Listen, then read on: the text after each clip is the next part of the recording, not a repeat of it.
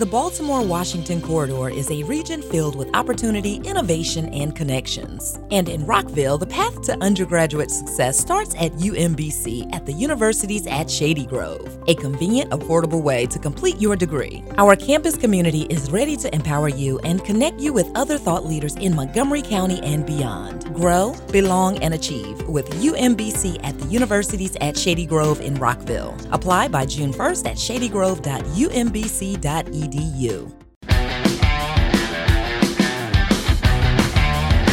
Bueno, bienvenidos a otro capítulo de la cordada. Cambiamos de bebida hidratante. Con los mismos de siempre, el señor Alex, el señor Mario. Y hoy con Yo. un invitado muy masculino. ¿Por qué se la monta tanto? Que se presente, por favor, nuestro invitado del día de hoy. Se presenta solo. ¿Qué tal chicos? Mucho gusto. Mi nombre es Yesid, o más conocido como Indionasa. Soy de la comunidad. Respete a sus ancestros. Entonces sí es marihuanero. Y pues sí.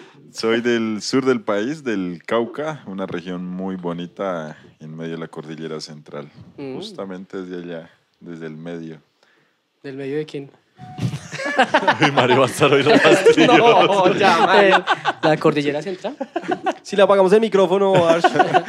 No sería lo mismo. ¿Y usted, usted nació en, como, así, en una comunidad indígena, indígena o más como Sí, sí, claro. pueblo? Evidentemente mis papás son indígenas, mis abuelos netamente desde...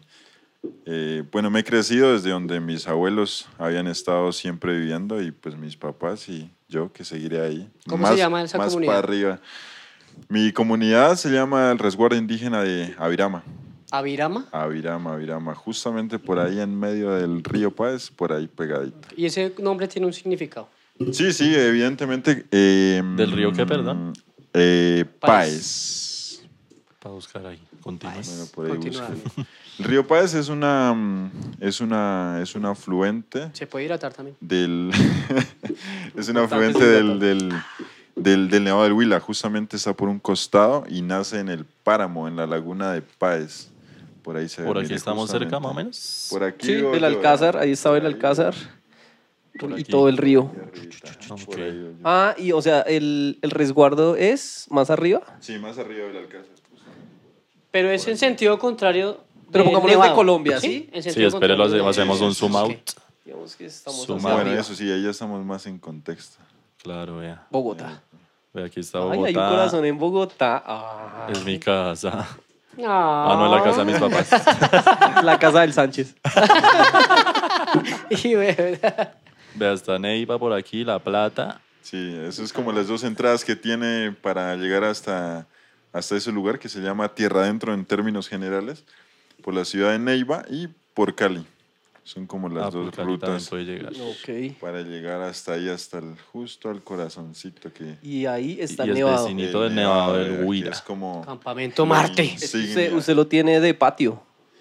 Sí, yo creo que desde, desde, desde antes, como que, bueno, no más, no más bien de patio, sino como de, como el típico ir a hacer, eh, anteriormente pues subir como por, por conocer y como que, bueno, ver, ver la diferencia que existía en los, en los contrastes del territorio. Pero pues ahorita ya como dándole cada vez más, más valor sentimental, emocional. Y bueno, pues también todo lo que encierra el tener la montaña ahí al lado. Y Pero no me dijo el significado de Avirama. Avirama en lengua nasa sí Adivinemos es nosotros, adivinemos. Pilnamo. Bueno, Ah. ¿qué, qué- Pero que pero igual digo otra palabra ¿Qué? toda ¿Qué? rara. ¿Qué? Igual no, no le entendí. Pi- ¿Pingural? ¿Qué? Pilnamo, algo así. Pil- Ahora, Pilnamo. averigu- a- ahora, ¿Qué es Avirama? ¿qué es Avirama, Alex? Avirama tiene En que lengua ver. NASA. ¿NASA? ¿Es NASA? Ya, ¿Cómo es que? Es que Avirama es españolizado. Ok. Porque como tal el nombre en, en NASA, en NASA, que es la lengua, es Pilnamo, que significa tierra de caciques. Pero íbamos a Ay, Ah. Corte, corte. Déjenos jugar. Yo pensé que tenía un significado como de aves. ¿Y cómo era qué? ¿Tierra de qué? De caciques. De caciques. De caciques. Tierra de caciques. O sea, su papá es un cacique. Pero espere, o sea. Avirama, después... No, primero Pilnamo. Pilnamo es el nombre como tal en la lengua propia. Ok. NASA. ¿Cómo es? lengua Ña- nasa. ¿Cómo es que se pronuncia? ¿Nasa, ña- Nasañán? ¿Cómo es que Nasayugüe. Nasayugüe, esa miércoles. Nasayugüe. Hazañán. ¿Cómo es? Sí, pero ñan es- es la referencia ya de como tal de la montaña en Ah, específico. sí, En ve, yo específico. Digo cualquier cosa. No, así es, ¿sí o no? Ah, papá. Sí. Muy bien, yo Pero también. entonces esta, comun esta es, es- o sea, es una comunidad, la Avirama es una comunidad o cómo se le Es llama? la Es un resguardo, Un resguardo, sí, es un que hace resguardo. parte de la comunidad NASA. Que hace parte de la comunidad NASA. Ok. Exactamente. ¿Cuántos resguardos hay dentro de la comunidad NASA? La comunidad NASA hasta ahorita No sé. cuenta con, con unas 139 autoridades alrededor del Cauca. ¿Cada uno tiene su cabildo? Cada uno tiene su cabildo, son 139 autoridades que se despliegan en toda la zona de- del departamento del Cauca. Eh, son bastante numeros- numerosos, de hecho son como de las culturas más amplias que están, y además que están regados no solamente en el Cauca, sino en diferentes departamentos, Putumayo, en el Valle, incluso hasta en el Caquetá hay Ah. presencia de comunidades y resguardos indígenas del pueblo NASA. NASA. ¿Hay alguna comunidad de esas que, digamos, que no tenga contacto con la civilización o ya todas? No, digamos, yo creo que las comunidades que se encuentran a este... pinta, a este- a Sí, es este- que eso ya, eso ya es todo citado. a este... Sí, con el iPhone 14 y todo. Con brackets. Machicanera. con brackets. con nariguera y tal. Es el único así con esa sonrisa. Así, Con diseño de sonrisa. Y blanqueamiento y tal. haciéndose selfies. Estoy aquí en mi resguardo indígena. No, sí, Pero- entonces esa es como la cuestión. Más que todas las comunidades indígenas que se encuentran en toda la parte que, que está como habitada de la cordillera, son como las comunidades que ya obviamente se encuentran, se encuentran pues en contacto, ¿sí? O sea, a veces, todas, todas a, veces referen- a veces referirnos a las comunidades indígenas no significa como que pensar que ellas están girando en otra dimensión de la realidad, ¿no? Ya Ok. como que hay muchas cosas que están interactuando, no solamente desde la realidad de la experiencia de estar conviviendo ahorita, ahorita un pueblo con otro, sino que ya existen muchos medios, ¿no? Por ejemplo, estos que facilitan un poco la comunicación y pues entre esos la, la- el, el- el cohabitar entre diferentes culturas. Ok. Las únicas que yo hasta ahorita que considere que hay culturas aquí en, y pueblos indígenas aquí en Colombia es en la zona del Amazonas, más espe- específicamente en el Parque Nacional Natural Chiribiquete, el más grande de Colombia. Es que allá, allá no se puede ir, ¿cierto? Evidentemente, evidentemente sí, allá hay presencia de culturas no contactadas y también por Opa. eso es como la prohibición que se Por eso tiene. que ¿no? no se puede No se. Por eso es prohibido ir allá, Por eso usted se la pasa ya metido. buscando contacto. ¿Y usted en su comunidad, ustedes hablan español o hablan sus lenguas indígenas? Sí, eh, bueno, dentro de la dentro de la comunidad netamente sí se habla el Nasayugüe. Yo creo que, que este Sí, yo sí. este Eso echar la Usted- madre. Es que usted tiene cierto. Claro, yo creo que tengo rasgos. Rasgos, la estatura más que todo. y que soy Eso fuerte es para cargar. re alto. Fue Es raro. que esa enrasada estuvo rara. A mí me da risa porque la primera vez que fuimos a, a Llave del Alcázar, Mario llegó. Bueno, y llegamos ahí todos. Entonces Mario decía, oiga, pero se ve harto el cambio de la gente, o sea, la, la raza y la cultura. Y mirábamos a Mario así como... Se como casi lo dejan allá, man. Solo presencia. Sí, Mario. Cuando, ¿qué hubo, primo? Oiga, pero es que hablar verdad, usted, usted es real, y uno tiene la imagen como de los indígenas, son chiquitos. Más siempre. Eh, sí, hay, hay una, es que hay una cuestión ahí con la colonización. Resulta que eh, la zona de la zona de tierra adentro es una zona mm, que fue permeada mucho por la religión católica, sí. Entonces, eh, por esa parte se, se- se dio el mestizaje muy, muy, muy ampliamente. Pero resulta que la otra, la otra, la otra consecuencia que, que, pues, los investigadores etnográficos siempre analizan sobre por qué hay poblaciones indígenas que conservan cierta proporción que a veces uno dice, uy, convencionalmente los indígenas no son altos. Pero resulta que en la zona de tierra adentro conecta con el, con el Tolima. Y el Tolima había mucha presencia de una comunidad indígena que se llama el pueblo Pijao. Y esa comunidad se, de- se definía porque era, una, era un pueblo que sus, sus, Eran altos. sus, ajá, su, su, su, su raza, su etnia era de, de, de ba- bastante proporción.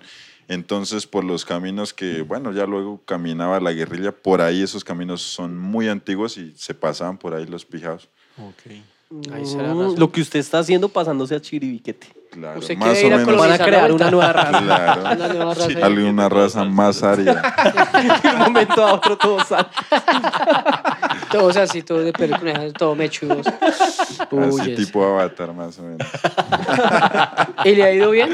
¿Ha conquistado alguna vaina por allá o solamente usted va a observar? No, yo creo que primero es de observación. Un man No, no. bien no, no. entrador y... ¿Qué está diciendo? Ay, Mario. ¿qué pa- ¿cuándo man se fue? man ¿Cuándo sabe. se fue Mario? El man sabe, él ya sabe de qué hablamos. Pero bueno, pónganle cuidado una cosa porque yo tengo una, una curiosidad ahí en cuanto a esos accesos ustedes. ¿El cabildo manda sobre la policía? ¿Cómo es la vuelta ahí? Sí, claro, evidentemente por. O sea, esos manes, la- por ejemplo, la- en Belalcázar, esa estación de policía, ¿qué hacen ahí esos manes? Bueno, resulta que la estación de policía queda dentro de un casco urbano, obviamente ahí Sí. hay otra jurisdicción, ¿no? Pero resulta que usted solamente hecho de pasar el río para allá y en términos de territorio, si usted ya está dentro de un resguardo indígena como tal legalmente constituido, ya allá es otra ley. ¿Por qué? Porque resulta que las comunidades indígenas se rigen bajo, bajo una jurisdicción especial, así como la jurisdicción especial para la paz. la- los pueblos indígenas manejan otro tipo de estatutos en cuanto a las leyes. Entonces, si usted allá, digamos, usted que no es del resguardo, pero comete algo dentro del resguardo, usted tiene que juzgarse porque lo cometió en ese territorio. Ush. Como que, digamos, ¿Cuál es sí que, que hay? ¿Qué hace? ¿cómo la fue embarrar uno? Muerte por ¿Y cuál es el castigo? ¿Cuál es el castigo? ¿Cuál? Ish, qué gasto. Yo creo que, digamos, ahorita los castigos ya han, han, han mermado un poco, sí, como le digo, la colonización. Solo cortan cabezas y ya. más sacrificos tranquilo. en las pirámides. No, yo creo que ahorita ha mermado un poco porque resulta que anteriormente se hacían castigos muy, muy, muy salvajes, ¿sí? Eh, los colgaban justamente desde aquí, desde el pie así, en un... ¿Cómo le- hagan la, hagan la mímica? Hacían un, hacían un, un hueco, ¿no? Hacían un hueco en unos palos, en una tabla, pero gruesa. Sí. Y ahí eh, esa tabla la cortaban por la mitad. Entonces la abrían, le metían este huequito aquí y la atarran y usted tenía que quedarse ahí colgado. O sea, usted se imagina la presión de su cuerpo. Oh, marica. Y cuando estaba ahí colgado, le empezaban a juetear. Uy, no. O sea, imagínese. Sadomasoquismo. Pero pues obviamente como en esa Sí, reconceptualización... ¿Usted de alcanzó la- a ver eso, alguna Sí, vez? claro, yo desde niño, o sea, yo desde niño, yo me Ustedes acuerdo tenían que... que... ver eso, ¿cierto? Sí. Claro, es que ¿Usted digamos- lo hizo? ¿Se puso a alguien ahí colgado en algún momento? No, no, porque los que Ah, hacían díganos eso la era- verdad. No, los que hacían eso eran como las autoridades, los cabildantes, el gobernador, ellos eran los Y que la hacían gente se como- obligaba a mirar Y para era que- una obligación participar de esas asambleas, ya sea desde el más niño hasta el más anciano.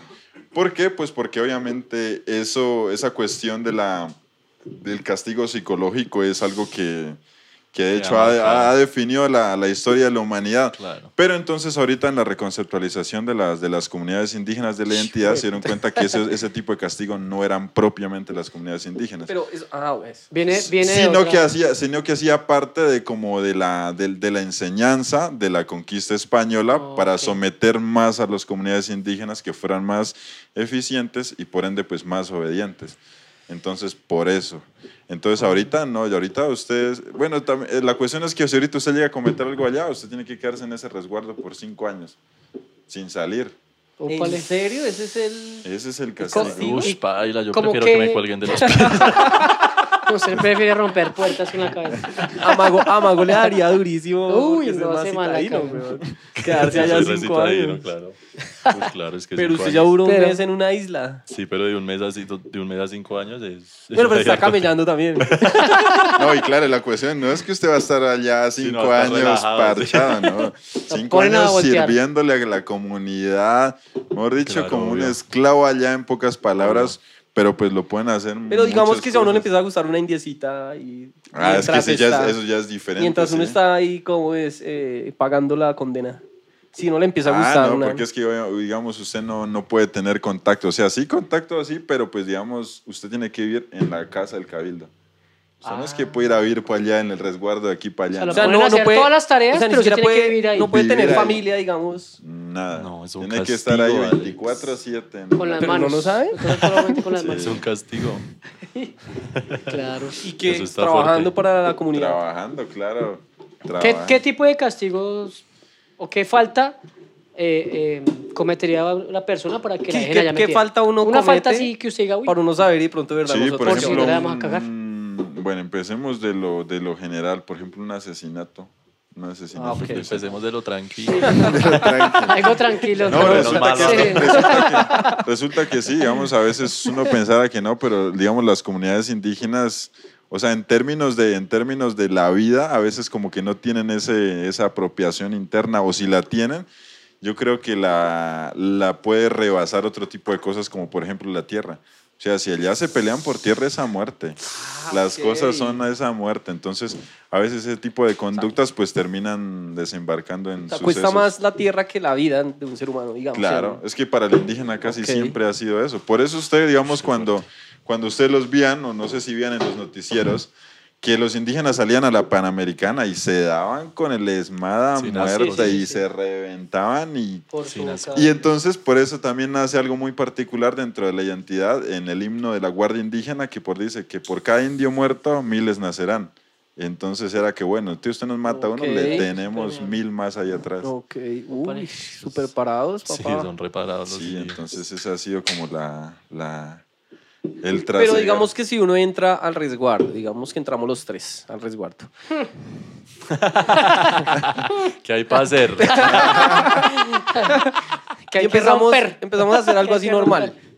Digamos, tener sexo. Entre los tres. digamos, yo mato a Mario. Uy. Ahí ya, ahí ya aplica o es si yo mato a un indígena. Obviamente, en obviamente general. aplica porque como le dije al principio, Está usted lo está haciendo comunidad. dentro de un resguardo. Ok. Y obviamente lo- el, el acto nomás de hacerlo está alterando como la... El normal el funcionamiento. trasegar del, del, de, de- del- de la comunidad, por ejemplo. Esa sería la cuestión. Es No que hablemos más de eso porque ya no podemos hacer No, nada sí, sí. malo. Pilas. No, No, hacer vaya a hacer nada malo, No señor. nada malo.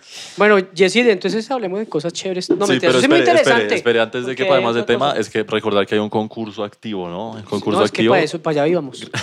gracias a nuestro patrocinador de Cumbre, hay un concurso ¡Uh, cumbre! eh, en Instagram. eh, al final del video damos las instrucciones. ¿Está bien? Igual todo está en la descripción, pero para que estén pendientes, concursen porque se pueden ganar un par de botas o zapatos Cumbre, la referencia que Estamos Pero no se vale botas. que usted salte el video hasta el último porque de- en el transcurso del podcast vamos a decir cosas, entonces van a embarrar.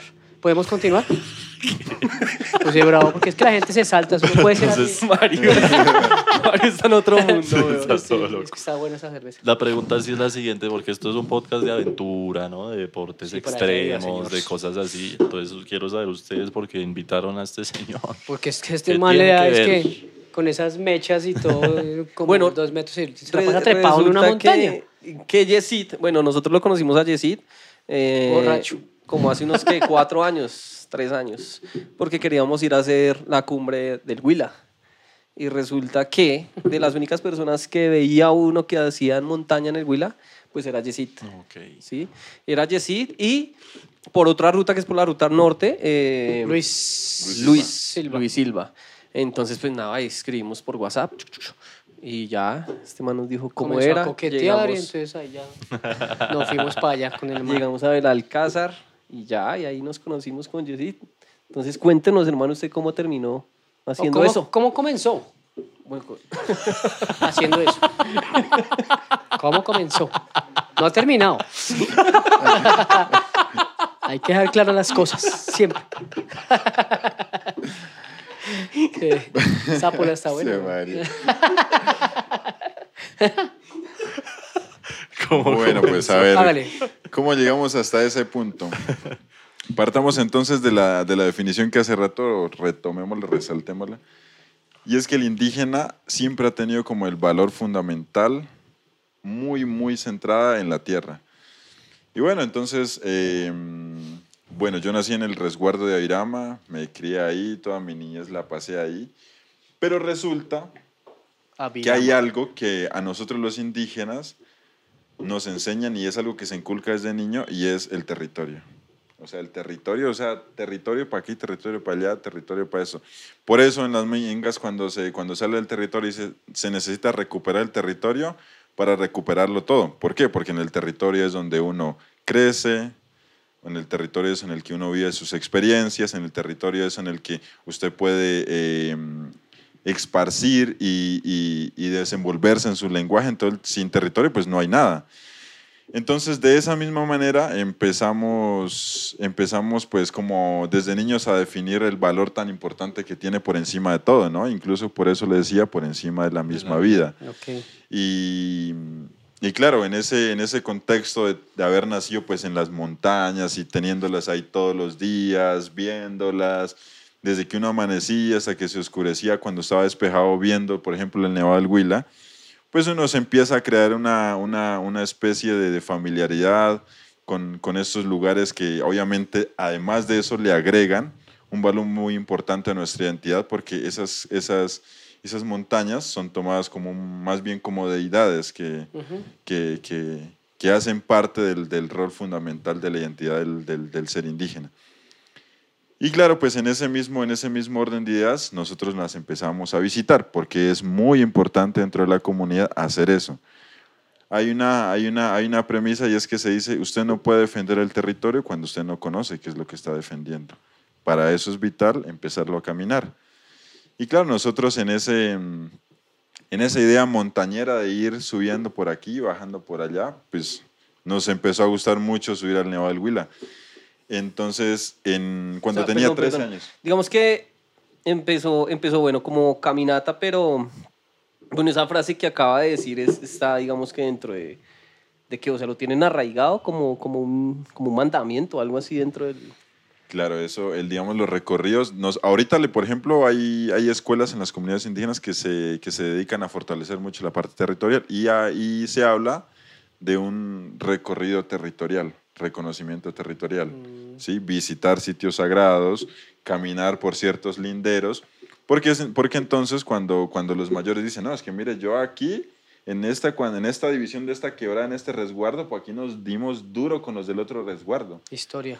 Y obviamente ahorita pues no es que se vaya a hacer lo mismo, pero entonces sí es necesario que los muchachos conozcan ese, ese momento que bueno, no fue un suceso muy, muy agradable, pero pues que al menos entiendan que justamente eso se, eso se consiguió haciendo ese tipo de cosas y que la idea no es que se haga lo mismo, sino que obviamente sea un poco más consciente, más racional, por ejemplo. Ok, y entonces ahí nace como la idea de empezar a caminar todo el empezar a territorio. caminar todo el territorio, empezar a reconocerlo, porque pues entonces así nosotros le damos el valor tan importante que tiene, ¿sí? Entonces cuando uno sabe lo que, lo que hay dentro del territorio, uno se siente más orgulloso y entonces cuando algo que atente, contra eso, pues entonces uno ya va a estar como más a la, a apropia la expectativa. En el sentido de Entonces- pertenencia por lo, Entonces, la sí, digamos, y eso, digamos, llevándolo a contrastes de la ciudad, pues la ciudad es de todos y no es de nadie, porque pues cuando dice, bueno, vamos a hacer eso, pues entonces dice, bueno, pero si aquí hay tantos ciudadanos, entonces eso es lo que no pasa dentro de las comunidades y los resguardos, y los resguardos indígenas en general, no solamente en la comunidad NASA. De su familia, ¿quién fue el primero que conoció la parte alta de la montaña? O sea, la, la alta montaña, o el páramo por lo menos. Mi papá, Su papá. Mi, mi papá es médico tradicional de la, de la comunidad. ¿Eso fue el que nos machista. trabajó con coca? Sí. Ah, ya le dicen médicos tradicionales. Sí. Solo re coca. barateros. Pura coca. sí. No, Sí, es que sí. la primera vez Pero que sí fue fuimos, con el papá. la primera vez que fuimos al Huila, eh, Jessy nos presentó al papá y fuimos a un río y, y se hace un ritual, que es un, un ritual de respeto para entrar a la montaña un día antes, pero es un seño ritual. Eso es un ritual de verdad. Entonces es todo el mundo con los ojos cerrados. Cero viaje. Le echan a uno chirrinchi, lo ponen a masquiticar una cantidad de matas. Uy, pero, pero es una chimba porque uno se pega un viaje así y ya el otro día empieza a caminar. Sí, sí, entonces, eh, entonces bueno, en ese Cero mismo viaje. orden, este, mi abuelo, mi abuelo pues también fue médico tradicional y luego mi papá. Entonces resulta que en, ese, en, ese, en, esa, en esa disciplina que la naturaleza les concede a ellos, porque no es que, bueno, yo quiero ser médico y bueno, me pongo por ahí a mirar qué hace el otro médico para yo volverme médico, no. Es como un don que la, ciertos, ciertos indígenas, ciertos comuneros de ahí pueden obtener porque se los da desde, desde niños la naturaleza. Entonces, en ese, en, ese, en ese trabajo que hacen los médicos necesitan siempre recolectar plantas, tanto de lo caliente, de la zona caliente, como de la parte fría, ya hablándonos de, hablando del páramo. Páramo. Entonces mi papá siempre tenía que pues ir al páramo a recolectar Claro. matas, pues como para ir formando pues sus, sus remedios, sus brebajes. Entonces era- considero que era el primero que nos llevaba a, a veces hacer los recorridos en el páramo y pues era, bueno, vamos a caminar. Pero antes, antes de, de su papá, viene, viene la, las raíces, a otras, o sea, digamos, y su abuelo también hacía lo mismo. Sí, Subía, claro. conocía, él conoció el nevado o, o solamente páramo, No, páramo, páramo? Mi, mi, mi abuelo, mi abuelo ni mi papá, ellos nunca conocieron el, el nevado. Que iba por Hasta ahorita. sus medicamentos tal Sí, cual iban naturales. y solamente hasta, hasta, hasta el páramo y hasta ahí Ah, nomás, hasta donde había como vida vegetativa y de ahí para allá, para abajo. Ah, ok. Sí, además porque no es porque como que no pudieran, considero que los indígenas de antes son, eran muy fuertes para Mm. caminar de todo, Claro. sino también porque había una, una, una especie de respeto, ¿sí? Porque era como un tipo de deidad, entonces Hasta se generaba mucho misticismo dentro de la montaña y eso hacía que, pues, que se albergara mucho respeto hacia ese lugar. Bien. ¿Y ustedes cómo, cómo conocían, cómo, cómo conocen los caminos? Porque es muy fácil perderse en un páramo, una montaña. ¿Cómo hacían para...? Sí, sí, Los caminos digamos, yo marcados. creo que yo Se creo perdieron que muchas veces. yo creo que yo creo que mm, generar ese, ese instinto uno lo hereda muy genéticamente. Considero que la memoria genética es algo muy vital. Y pues claro, mis abuelos caminaron por las mismas montañas, mis papás también por las mismas montañas. O sea, ellos ven la montaña como nosotros paramos aquí en, En en la Caracas. Caracas. la Caracas con 53. De aquí Así a la los ven así todo así. tú. Sí. Sí, puras calles. Sí, Y claro. uno se para ahí y uno no ve ningún camino. Claro. Entonces, por ejemplo, para la persona que va, por ejemplo, cuando va subiendo el Huila y voltea a mirar, uy, qué lindas montañas, va más arriba, mira esta otra montaña. Es la misma, sino Desde que es otra otra perspectiva. Sí. La perspectiva y todo eso es lo que empieza como a englobar la, la memoria genética que cada, Ok. que cada, que cada, pues, eh, Persona. cada A persona. mí me parece algo impresionante. Eso, eso es verdad. Eh, Yo, yo sí lo he escuchado varias veces y digamos, eh, hubo una ocasión con una chica que tocó buscarla en el páramo y me contaban que Luis Silva, se fueron a buscar y tal a, a la chica y resulta que Luis Silva se guiaba por las pisadas, ¿sí? O sea, por las pisadas y que él decía, ella pasó aquí hace dos horas viendo una huella. ¿Ah? De pura película. No, no, sí, Eso es, es- eso es verdad, verdad porque yo iba con, con. Luis, de hecho, esa vez. Es que yo fui el que perdí la señora. Para ser De más hecho, yo no, yo no saqué ese gen.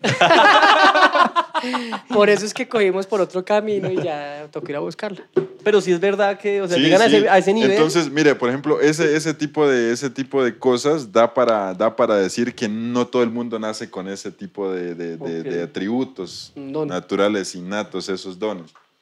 En cambio, otras personas sí los desarrollan con facilidad. Claro. Y ellos puede que lo hagan en la normalidad de la vida. No es que pues, se fue por ahí. Pero uno, ¿pero por qué razón se fue por ahí? No es que se fue. Y no le van a poder decir a uno porque pues tampoco pueden definir. Sino que es algo muy, muy inherente a es, ellos. es un nivel. Y de noche, ¿no? O sea, Sí, encontrar a la de señora. O sea, como, un- como un perro, orientación Es que es así, o sí. sea, tienen Sí. una un olfato bravísimo. Y la sí, sí, claro. Y de noche, pues ver una huella y ir a buscar a esa señora. Y saber, es que ellos dicen, porque Sí. esto pasó hace tanto más o menos, o no, esto es viejo. o- No, es mucho muy difícil, Mucho eso es muy difícil saberlo. O sea, Impresionante. eso, eso, eso- ese tipo de cosas no es que se alejen de la realidad. De hecho, en África, por ejemplo, hay comunidades indígenas que hasta ahorita lo hacen.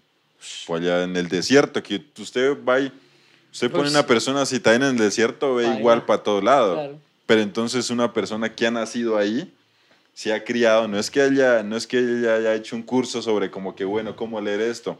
Pero entonces ahí es donde le digo, la memoria genética es donde se ve expresada. Dice, no, es que mira, aquí pasó esto. Porque es que esta, esta, esta formación en el desierto no es natural de ella. Exacto. No, y yo pienso que es como, no sé, uno estar en, en su habitación, uno sabe dónde están todas las cositas y en Claro, algún momento algo fuera de lugar. le cambian algo y dice, pues ahí pasó algo.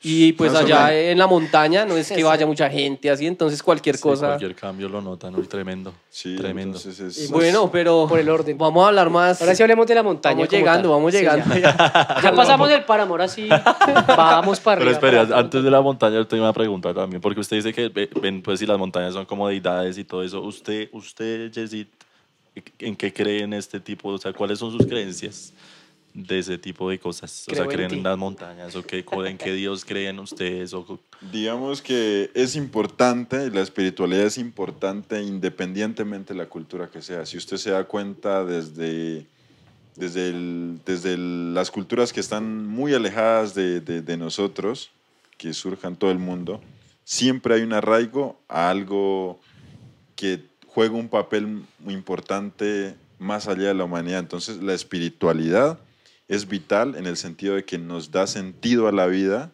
ya sea desde los mitos, desde las leyendas, desde cualquier acto, le dan sentido a la vida y le dan esencia para uno seguir existiendo, ya sea individualmente o como comunidad. Entonces considero que la montaña le ha dado ese valor eh, a las comunidades y justamente también a mí.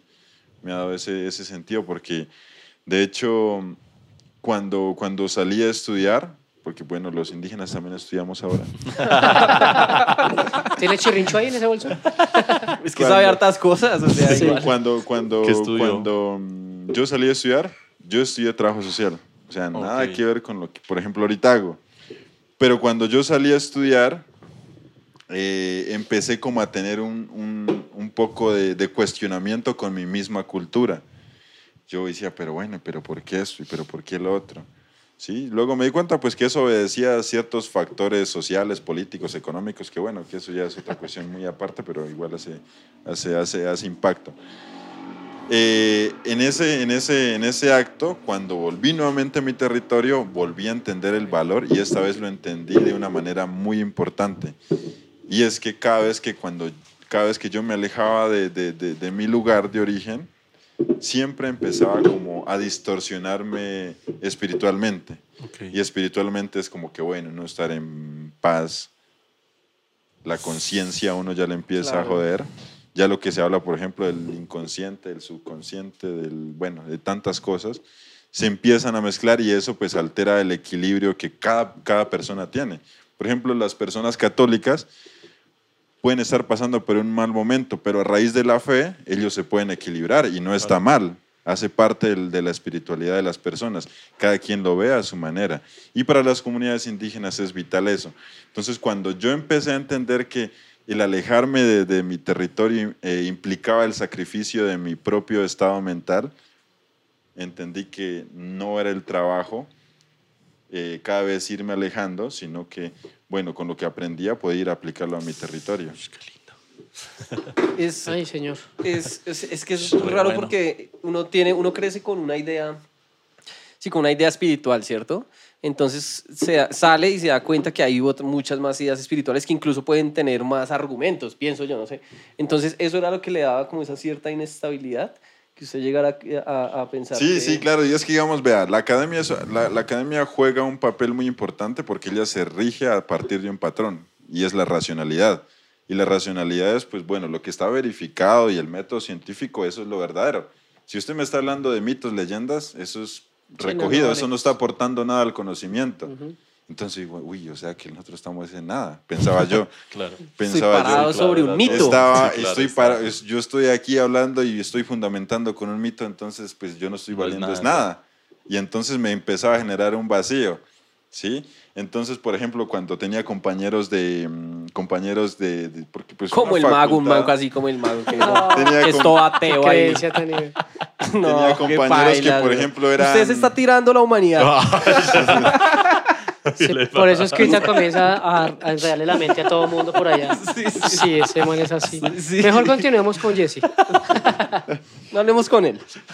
Entonces, entonces, claro, cuando ya uno confabulaba con diferentes personas y bueno, y aparecía el, el muchacho que ha nacido en la ciudad y, El mago. y estudiaba y estudiaba carreras que, uff, vea, lo que pasa es que yo voy a estudiar esto y yo soy arquitecto y estoy estudiando ingeniería. Y yo, por ejemplo, empezaba a analizar. Él decía, no, mire, lo que pasa es que esta, esta montaña necesitamos hacerle esto. Justamente allá hay un, hay, una, hay un afloramiento de un humedal, entonces hay que rellenarlo para que sea habitable. Sí. Entonces, como que bueno, ahí está, ¿qué punto? Entonces yo dejé de entender que eso es vital para poder vivir no solamente nosotros, porque a veces llegar como a ese, a ese narcisismo humano y entender que no solamente somos nosotros los que estamos habitando, sino que ahí también hay otras especies. Entonces, el desconocimiento de eso y estar uno por encima del otro es lo racional. Entonces me di cuenta que, bueno, la, univer- la- la universidad y la academia me dice que soy racional porque estamos hablando de nuestra racionalidad humana, pero entonces, ¿qué tal, bueno, y los moscos? ¿Qué, qué tal esos, esos animales que viven ahí? Bueno, ¿y qué tal para ellos el mundo sea diferente? Claro. ¿Qué tal para, para ellos el mundo nosotros seamos los irracionales, por ejemplo? Ahí es donde, ser, ahí es donde entra su terri- Entonces territorialidad. ahí fue donde sí. yo nuevamente volví y me cuestioné a mí mismo. Sí, entonces como que bueno, no es la... Porque si estamos en la universidad, vamos Sí, a hablar de ¿cuántos- la racionalidad perdón, perdón. humana. ¿Cuántos años tenía cuando estaba pensando en todas esas cosas? ¿Cuántos años Uy, tienes? Eso es una buena pregunta. ¿sabes? 15. Tiene 15 años. ¿Cuántos Yo- años le pones? No, nos va a responder esta vez. Yo le pongo unos 28. Mario. ¿A usted ya sabe? 24. Tengo 24 años. 24. Uy, usted es un niño y qué hace hablando de esas Váyase acá. cosas. Es que usted es muy ateo. Sí, lo confirma. Es un ateo ese man. ¿Usted a los cuántos años pensaba todas esas cosas? No, pero es Por ahí a es- los cinco. Todo fastidioso a los cinco. En un que podcast. No, pues es que mi pensamiento es diferente, o sea, yo llegué a otras conclusiones totalmente diferentes y opuestas, creo yo. Claro, Pero, pero porque es usted que- ya estaba basado sobre otra cosa Claro, también es que totalmente es otra diferente. vida, es que no, No, la vida comparar. es diferentísima porque es que Es tal cual vida. es de la selva a la, a la Pero ciudad. no, porque yo digo que en cierto momento uno se cuestiona todo ese tema espiritual en Sí, algún claro, momento. obvio, y hay obvio. personas que a los, digamos, Mago dice que nunca entró como en eso porque ya tiene una base, ¿no? Según, digamos, usted... Es que en el usted- colegio, como en el colegio católico, pues uno le meten eso a la fuerza. Yo lo único que hacía era preguntarme, ¿qué es esto? Sí, sí. No, y de hecho, porque no- de- no le- le- solo le enseñan cosas, Pero es pero, que, no por le ejemplo, lo que yo le qué. entiendo a Jessie es que Jessie comenzó a comprender y analizar eso después de salir de su mundo. Claro, ya en la a- universidad. A, tener Claro, muchas, es que sí es- mucha interacción es que social con, otros, con otras comunidades, por decirlo así. Entonces el man ya... Sí, sí, Se digamos, rayó. fue como, claro, es que, Sí. es que a veces nos decían, no, es que ne- necesitamos nutrirnos de las otras personas, pero pues ese nutrirnos me estaba rayando, pues. Pues que, es que sí, lo, o sea, lo lindo, o sea, lo, lo que me pasó a mí, por ejemplo, y a la mayoría de los citadinos, es que uno le enseñan algo y uno descubre que eso que le enseñan no es la realidad, la realidad es otra. Sí, sí, sí. A le, pasa, le pasó todo lo contrario, le enseñan algo que es muy real y sale a otro lugar donde le van a enseñar cosas que nada que ver y se da cuenta que lo que aprendió al Sí. inicio, eso es mucho más real. Es que sí, es, Es muy bonito, es muy bonito, pero lo alcanzó a alcanzar a rayar Claro, esa parte de todo, allá "Ush, pero que es... que le alcanza a decir, uy, ¿cómo así? O sea, yo estaba igual metido en un mundillo, como que le pongo cuidado a esto, pero no. Pero no, esto es mejor, claro. Sí, fue y bueno. obviamente, pues obviamente eso desencadena es en, en el bienestar mío, porque si no hubiera sido por el bienestar mío, qué hijo de madre, no sé qué andaría pensando. Pero claro, entonces ese, pero desequi- bienestar men- bueno, ese sí, mental, desequilibrio propio mío mental fue lo que me llevó a cuestionar, bueno, y entonces qué?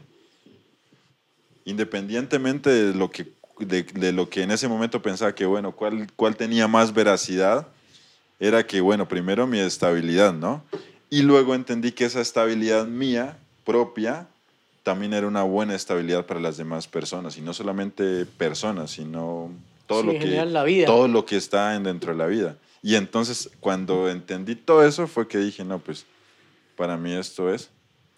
Eso es como lo que es más Es consciente. que igual usted, digamos que las comunidades son una forma de uno recordar también de dónde viene, porque digamos la tierra, lo que dice lo de la tierra es muy importante.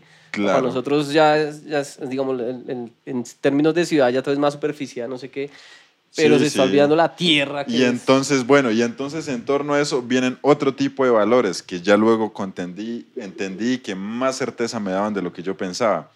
Resulta que cuando uno nace en la comunidad, a usted pues lo tiene una partera, cuando no se puede llevar a un centro hospitalario, lo tiene una partera, y a usted el, lo que lo conecta a su, ma- a su mamá y a usted es un ombligo, ¿no?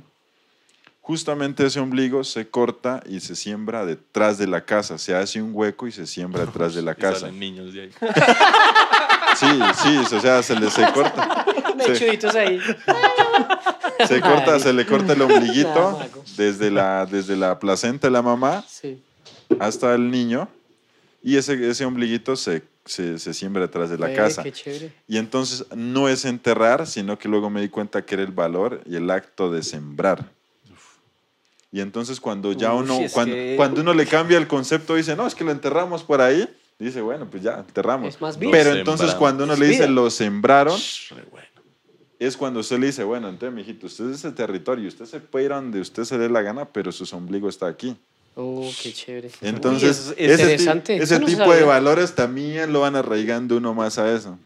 Tiene Ahí más, tiene más sentido que cualquier, o sea, que muchas Claro. religiones, güey. Sí, Claro. claro. que Y ya- muchas historias. Y allá los, los muertos, ¿qué hacen con los muertos? Los, eh, los, Los siembran muertos. también. También se le llama hecho el hecho de, de ir a enterrarlo, que uno lo, lo entiende por acá o cremarlo, sembrarlo. Sembran. Y de hecho, como para un indígena no es como muy bien visto que usted vaya y lo cremen. Claro, es el cuerpo, sí, claro. Uy, yo, se siembra Tiene en que la tierra. sembrarse en la tierra. Qué chévere. yo tenía Además, además, porque digamos, yo considero que la, que la, que Qué la, chévere. Que, que el impacto de la religión católica fue la que empezó como a traer ese, ese tipo de dolor y darle ese sentido de dolor A ese acto que pues puede ser muy bonito, ¿no? Pero para ustedes es como volver a vivir. Es volver a vivir, expandirse en otros espacios, ¿no? Es que vea que cuando uno empieza a hablar de tierra, de que de, todo hace parte como de lo mismo. eh, yo, yo también hace poco cambié como esa perspectiva porque yo también quería que me cremaran, ¿sí? Pero yo no sé, a- alguien escuché hablando de eso y decía que cuando a uno lo entierran, igual uno está volviendo a la tierra. Crece otra vida. Claro, y, y se está generando más vida, llegan los Qué gusanos, no sé, o sea, hay Sí, vida, hay una interacción. simbiosis, Se hay una alimenta todo. simbiosis Hay de, interacción. que, de que usted no es solo, sino que usted tarde o temprano un individuo que usted ahorita lo está menospreciando se lo va a comer. Exacto, o sea, se está creando vida igual, o sea, uno vuelve a la tierra y vuelve y Ajá, Sí, nace es un algo. proceso ahí de... Hay un proceso que Los es... manes se echan el banquete, ciclo. sale nuevas cosas ahí, bacano. Y en ese, yo pues obviamente no sé, pero cuando ustedes siembran ese ombligo, nace una- un, un árbol, una, una planta o algo así. No, No, o sea, es el acto y el significado de Ese solo es- sembrar. es simbólico. Sí, o sea, es el valor simbólico, porque pues las culturas se rigen bajo valores y los valores es lo que constituyen la moral de lo que, es bueno y de lo que es malo Ok. dentro de esa cultura. Ve, qué chévere. Entonces, eso es como el valor tan significativo de, de, de todo girar en torno a la tierra y que, que cuando usted muera, pues usted muere, cumplió su ciclo como cualquier otra cosa y está retornando. Es una cultura. Y que, y, que, y que el solo hecho de, de que cuando usted muy nace, bonito. desde que cuando usted nace, pues la única certeza es de que usted se va a morir.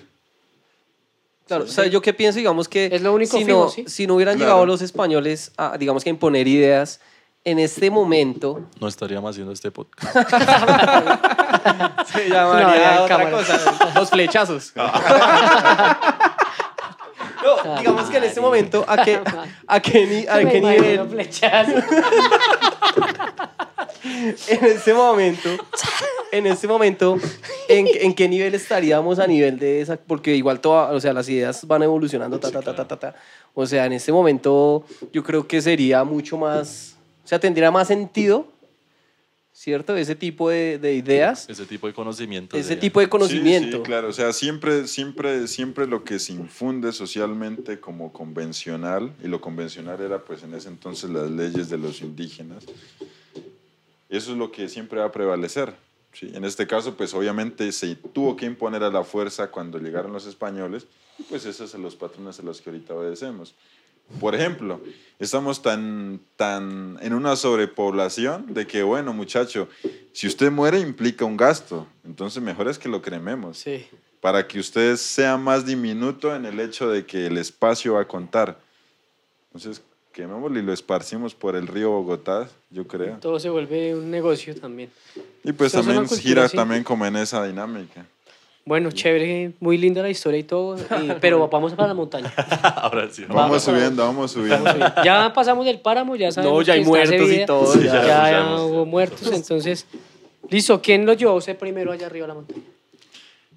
Mi hermano. Pero entonces, Ah, ¿en qué arriba, cree? ¿En qué arriba. cree? ¿En la tierra, en la tierra y en la montaña? Sí. Esa es su creencia. Esa es su creencia Esa espiritual. Es mi creencia. Y usted se para en la raya duro. Claro, la- por ejemplo, en Semana Santa, en Semana Santa me decían unos compañeros, unas compañeras con las que yo soy a la universidad, bueno, y es que usted en Semana Santa no va a descansar. Compañera sepa. ya estamos entrando donde es. Ahora sí se puso bueno. Ahora sí vamos para la montaña. y- ¿Qué tal las indias? Mi indiecita me dejó. diga. Las indiecitas están lindas, ¿no? Claro, obviamente todo es bonito. Todo es Todo bonito. es Todo es todo bonito. perro, Jessy, es todo perro. Bueno, ¿y qué? ¿Estaban en Semana Santa y qué? Sí, vamos, Entonces, el, come- el comentario, el comentario que me decía la compañera, como que bueno, llegó Semana Santa, descanse o qué sé yo, ¿por qué no se pone a reflexionar? Cualquier cosa. Y reflexionar. Y yo le decía, no, pues para peregrinar, pues hoy peregrino a la montaña. E incluso, vea, Sí, reproduciendo su misma idea católica de toda la pasión y muerte de Cristo, por allá yo me la paso cargando una maleta. Sí, Pero peor. sí, Eso sí es pero, pero llevado del puta, sudando, cayéndome, Uy, mejor sí. dicho, con sed, con hambre. Claro, Porque pues a es- veces uno en la montaña va a padecer. Uy, no. Entonces, vea, básicamente estoy haciendo su pasión de Cristo, le dije. Pero sí es verdad porque uno a la Sí. montaña Sí, o sea, va y- uno, uno en Y la sufre mon- peor. Sí, digamos, Peor, la güey. cuestión es que ya uno en la montaña pues traduce ese sufrimiento en alegrías porque pues uno ya ve el sufrimiento de En otra un forma. logro, es un logro. Sí, es un Exactamente. logro. Sí, Entonces, sufrir por el- sufrir.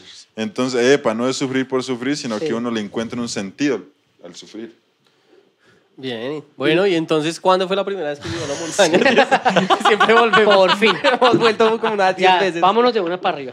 Entonces, claro, la primera vez que yo fui a la montaña tenía como mm, pues, unos 12, 13 años. 12, 12 para ser específico. Me llevó mi hermano, mi hermano Ever. mayor, mi hermano Eh, Ever. Saludes, Ever. Un saludo a mi hermano que fue quien me infundió la montaña y Eso. le estoy muy agradecido por Mándale eso. un besito, hermano.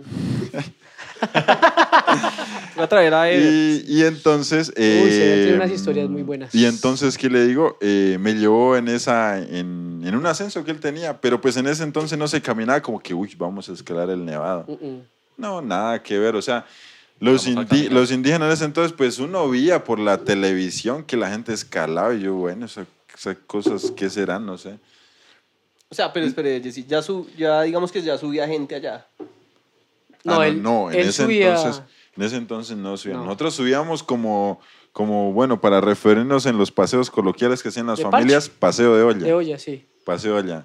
Nos íbamos por allá con una capa de moto, llevábamos pan y salchichón y cómico, Ah, pucha, pues para arriba. Porque eso era lo que no Pan y pesaba. salchichón. Y uno quería ir liviano como Claro. sea. Claro. Y subíamos en un solo día, caminábamos al borde del anillo y otra vez para abajo. y. Qué Subíamos así, delicia. Volteando como locos. Y subíamos a hacer eso.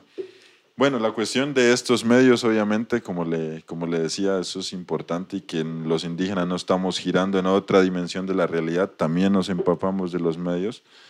Mi hermano empezó, empezó a subir fotos a su Facebook y entonces la gente de acá le decía, uy, ¿cómo así? El Nevado del Huila, que esto, que lo otro, pero allá sí se puede entrar, es que ya me han dicho que hay mucha guerrilla, que los factores Bueno, no es mentira. ¿no? actores armados. Sí, o sea, sí. es una cuestión. la- el problema de Colombia es entender de que hay tanta vaina, así como hablamos de diversidad, la diversidad también está en el pensamiento.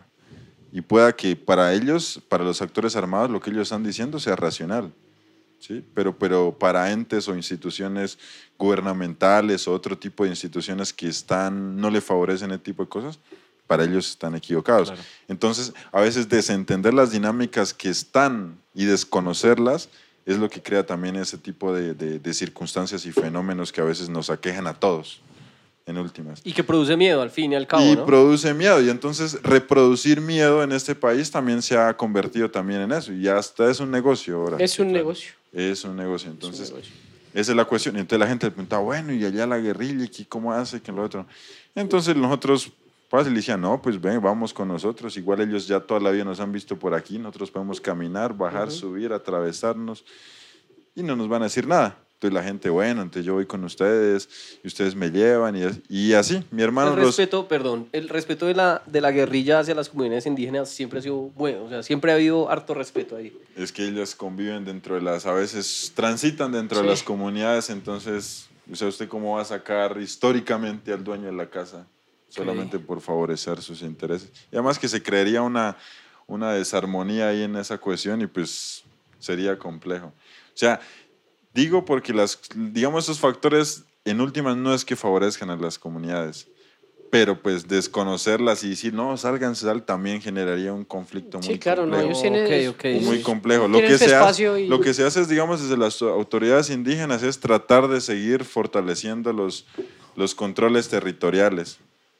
Sí, Pero para- ellos siempre se basan bajo el respeto de su comunidad, de Claro. su comunidad. Sí, Bien. eso sí. Listo, Bueno, entonces, entonces la gente empezó, empezó a ir allá. Empezó a ir a la montaña y nosotros los, lo único que podíamos hacer era subirlos a, a borde de nieve. Subirlos a borde de nieve y esto y lo otro. Y entonces resulta... ¿cuántos días duraban cuando usted comenzó a, cuando con su hermano comenzaron a llevar gente, cuántos días duraban solamente llegar por de nieve y bajar otra vez? Llegar a borde de nieve nos tomaba como dos días y medio aproximadamente.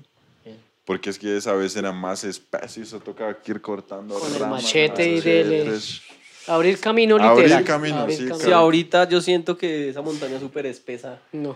Yo no O me sea, imagino. va- una ahorita así si uno va caminando en la mañana, así esté amaneciendo haciendo sol, pero solamente la brisa, la, la, la, la cuestión del sereno, el de la Sí. que queda impregnada en las ramas, ya El con eso rocío. lo tiene para mojarse con el Sí, puro Con rocío. el rocío ya uno queda empapado. papadísimo. Queda Pero, empapado. y el barrito.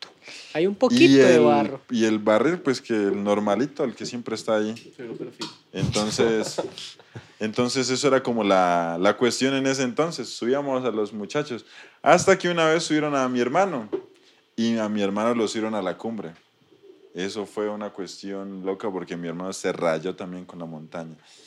Y ya quería estar en, en la montaña cada rato, por allá. Ya hasta la, Claro, hasta la mujer que él tenía le, le, le empezó a reclamar, bueno, ¿y usted qué? ¿Se la pasa más en la montaña que en la casa? no, sí, o sea, son cuestiones que, que se dan, Claro. que se dan. Es un vicio, es que la montaña es un vicio. Eso es un estilo de vida, literal, es lo que siempre hemos hablado, es un estilo de vida. Y el man, sí, de verdad contaba eso, que el man des- decía, no, pues yo hoy me voy para la montaña porque ya está mi vida. Y pues más metiéndose en su mundo, en lo que, con lo que usted estaba diciendo. Sí, es su sí. mundo, es su territorio, y el man iba y se lo conocía, iban limpiando el camino, ya le dejaban marcado. Sí, eso sí. Claro, digamos, entonces esos contratos sociales que uno tenía con, con la mujer desaparecían de un momento a otro y estaba, preva- Contratos sociales. está- estaba prevaleciendo yo. Que es un contrato social con la mujer. Es lo que usted, Ayer- digamos, Sí. eh, adquiere. Habla Sí. mejor que nosotros. Sí, es todo lindo. Nosotros el, el cuadre. Entonces lo que, lo que generaba eso era que, bueno, yo podía tener mis hijos, pero pues montaña es montaña y me iba.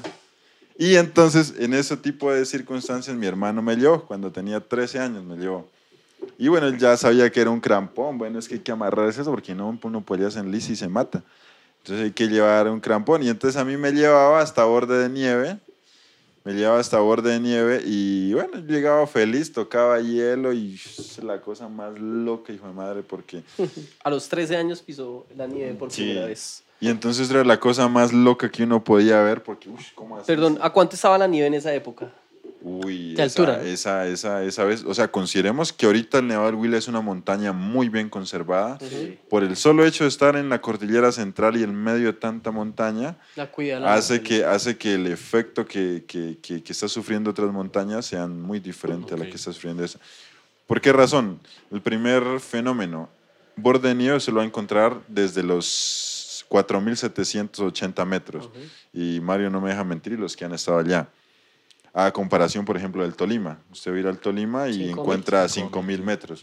O sea, imagínese 300 metros casi más abajo, Exacto. como 200 metros más Y es abajo. glaciar. Y es glacial, No o es sea, no es nieve de precipitación de temporada de lluvia, sino que es meramente glacial que ha estado ahí, que es un glacial muy antiguo, de la última glaciación que hubo en, en este bello mundo. Tan bello. Les cuento que ya vamos a completar una hora hablando aquí. No, Con nuestro hasta amigo ahora Jesse. estamos llegando a la nieve. Y hay hartos, uy, hay muchísimos temas que hay que tocar. Pero es que ese todavía. Tema del, del, Lo de su bueno es que arraigo se puede bonito. ¿sí? Claro, Sí. claro, toca redondear esta idea. ¿Tiene cómo? Hay que redondear esta idea. Sí, Sí, redondeemos. ve- metámonos de una vez, listo, llegó a la nieve la primera vez.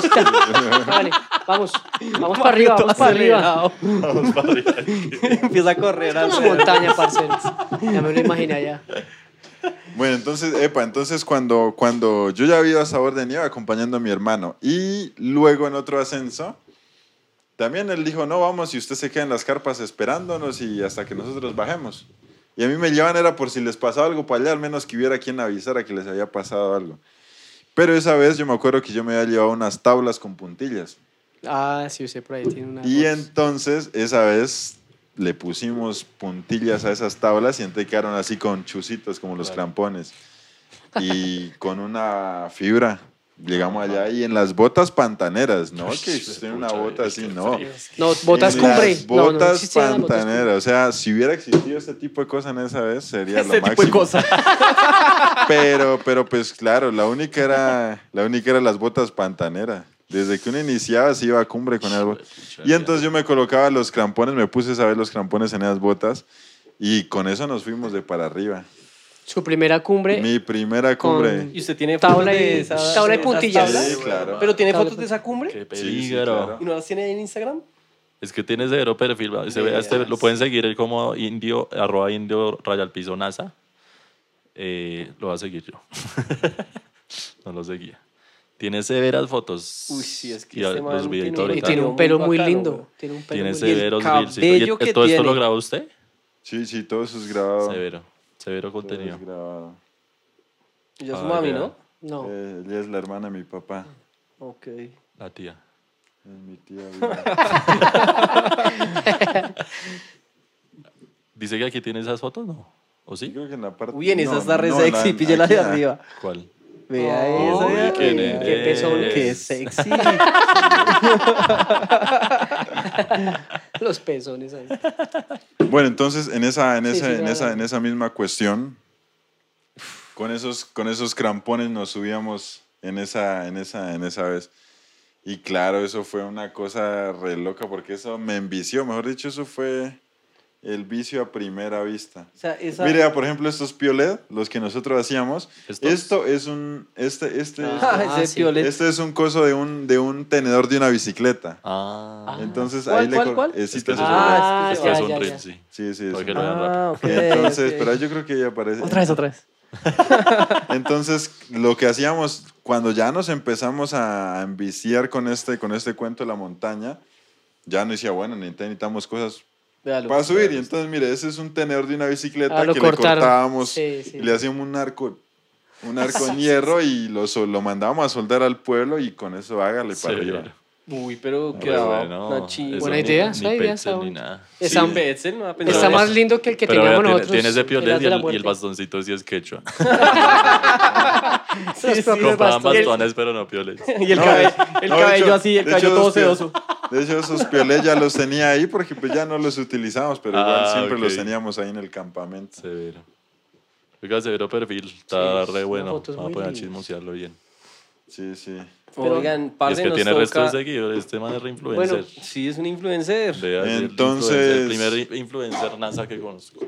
Entonces. Usted- es- ¿Será que usted es el indio en Colombia más que es más influenciador, Más más, influencer? No, no, uy, hay muchísimos. En, ¿En la serio? Sierra Nevada hay muchos. ¿Ah, sí? ¿Sí? Sí, de hecho los invitaría a que los sigan cuando puedan. Yo sigo ¿Cuál es con el que usted subió a Monserrate Eh, pues. indígena Ocampo, por ejemplo, no sé si lo pueden buscar ahí. Tengo que invitarlo. Indígena. Ocampo. Ocampo. Y ellos también han subido hasta la nieve. Eh, ¿Sí? Educado, educa. Ocampo, indígena Ocampo. Eso escribí. Educa, indígena, o campo, puede No, ser ese ese. es de Brasil. Existe. No, ve, qué raro se ve que le- Ve, yo pensé que ese era el indio más. Bueno, es que tienen que haber más No, sí, hay unos, influenciadores. hay unos indígenas que, que, que están como muy metidos en esta cuestión. Y digamos, no es por el hecho de que manes, manes se están metiendo a la red con todo. Sino promover. Que, sino que, digamos, hay que entender las, las esferas de la realidad. Y ahorita todo se mueve por eso. Entonces, lo Sí. que no está dentro de las redes es Sí, como si no que existiera. sí. O sea, todo en la historia va teniendo como ciertas, ciertos men- momentos y entonces ahorita los momentos son las redes. Y entonces cuando usted dice, bueno, ¿y en- y usted cómo se encuentra? Y si no encuentra, pues como que lo omitieran, lo dejaran a un lado. Entonces el valor de eso también ha surgido para fortalecer ese tipo de espacios y además de eso para mostrar lo que nosotros tenemos, Claro, es que pasó. expandirlo y que también no solamente ya los pueblos indígenas, sino que la, la región como tal, el país como tal, se apropie de ese tipo de cosas y diga, uff, qué sentido de pertenencia que me genera ver este tipo de cosas. Eso está re lindo. De verdad, síganlo. Indi- Indio Raya al piso NASA. Y si la gente quiere caminar con usted, también le escriben por ahí como, hey, Sí, ¿cómo sí, sería? claro, por ahí no. Yes, y hay otra pregunta que yo quiero hacer en, en cuanto a la- a la- al acceso al Huila. Solamente Alex, Alex hablaba que por la ruta norte, entonces el permiso que tienen en especial sí o sí es con Lucho, con Luis Silva. Por las rutas eh, sur y por la ruta de las de Símbola, directamente es con, ustedes, ya. ¿sí o no? Sí, Porque pues, están los permisos del, del cabildo. Digamos, como tal, el, el- el cabildo es el que genera los permisos, ¿sí? sí. Pero pues en cada ruta ha habido como una persona ahí muy prevaleciente. Por ejemplo, eh, es de rescatar el trabajo que hace Luis Silva en la Uf, ruta norte. uf. ¿Por qué? Porque Sí, es que sí, si sí. usted se da cuenta y le pregunta a Lucho, Lucho nació y se creció ahí, en la laguna. Uf, Cuando chévere. empezaron a subir la gente con Lucho, Lucho no podía ni siquiera hablar español. Sí. Sí, de, de- hecho, él, él como, tara- como que tararea el Sí, si usted español, ahorita sí. va, y, puede, va y habla con él, él ahí tararea el, el- el- Sí, el- el español y no puede, a veces dice las cosas incoherentemente metiendo las palabras. Entonces esa también es la cuestión. Por ejemplo, Lucho, él se creció ahí, pudo ir a estudiar al colegio y terminó su, bachiller, terminó su bachillerato y eso. Pero pues, por ejemplo, yo agradezco mucho que tuve la oportunidad de ir a la universidad. Y que de hecho me mandaron a la universidad porque pues yo cuando terminé once dije, no, yo me voy a poner a sembrar café y a conseguir mujer y tener hijos. no, sí. Sí, Y vio la entonces- montaña ya dijo, no, no, no, no. No, sí, claro, y entonces... Tener hijos, sobre todo tener hijos. No, claro, claro. Entonces, como que le metieron eso en la cabeza también, pues las generaciones, ¿no? Sí. Pensaba que la, la vida solamente dedicaba en nacer, crecer, reproducirse y bueno, y sigue con su cuenta. Y eso, y no, pues uno sale y entiende que bueno, la vida también es Disfrutar, La vida también es explorar. disfrutar. Claro. Y listo, entonces está, hay una conexión con los cabildos y la guerrilla, ¿sí o no? ¿Qué pasa con la guerrilla ahí? Porque a nosotros nos pasó cuando bajamos del Huila la primera vez, ¿sí o no? Que Pero estábamos espere, el- espere, antes de eso, Mario. No, no, es que, no, antes que eso, no. Es que hay que redondear, man. Sí, por eso estamos redondeando, porque el acceso, está el permiso con Jessy, Mario. está el permiso con Luis, No, pero eh, entonces ese permiso va directo con el cabildo y con la guerrilla. Si no está ese permiso, obviamente la guerrilla va a caer y va a decir, bueno, ¿y ustedes qué? Es que ¿Con a eso quiero ir, están? espere, antes de eso. O sea, la idea es que el mensaje sea ir al Huila. O sea, tenemos que ir a- No, al de Huila. claro. ¿Cierto? Y mucha gente no va es porque está pensando en la guerrilla. Por el es que el miedo. solo hecho de nombrar guerrilla. Es el miedo. Por eso, el solo hecho de nombrar guerrilla ya mucha gente no, parce, yo por allá no me meto. Pero pues, o sea, usted invite a la gente y dígales que es seguro y dígales. No, pues es la nuestra casa. Es nuestra casa el, el, el Cauca en general y el Huila, el departamento eh, y nuestra región que es Sierra Adentro. Es una zona que ha sido nuestro hogar y es invitarlos a mi casa, No hay nada que invitarlos a mi territorio. Sí, o sea, hay factores como en todo.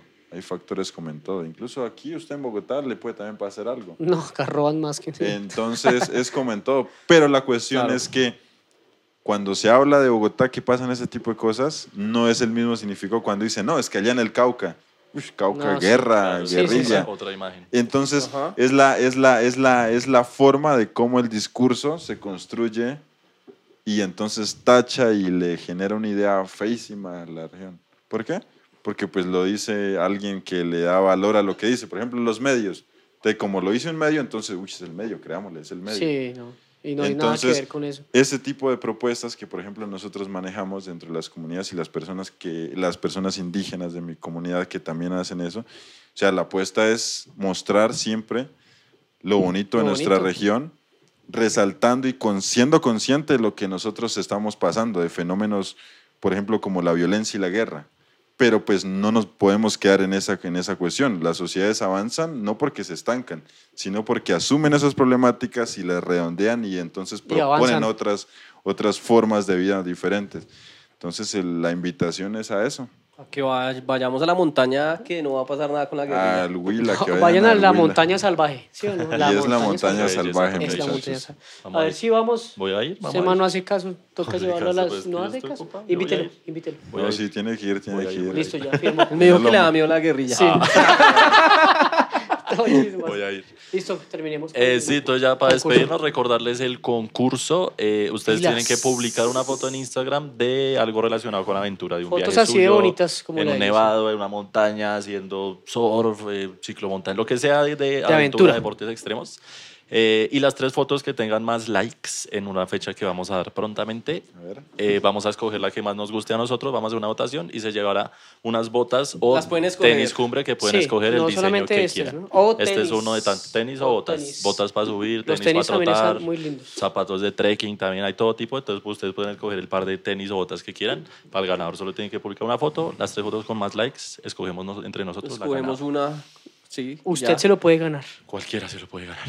Y eso es. Usted se lo puede ganar. Eh, gracias, gracias Jessy, por por, estar acá. Gracias, Gracias, por las historias. Gracias, gracias. Y nos veremos la otra semana. Sí, señores. Chao, muchas Vamos a gracias. echar coca.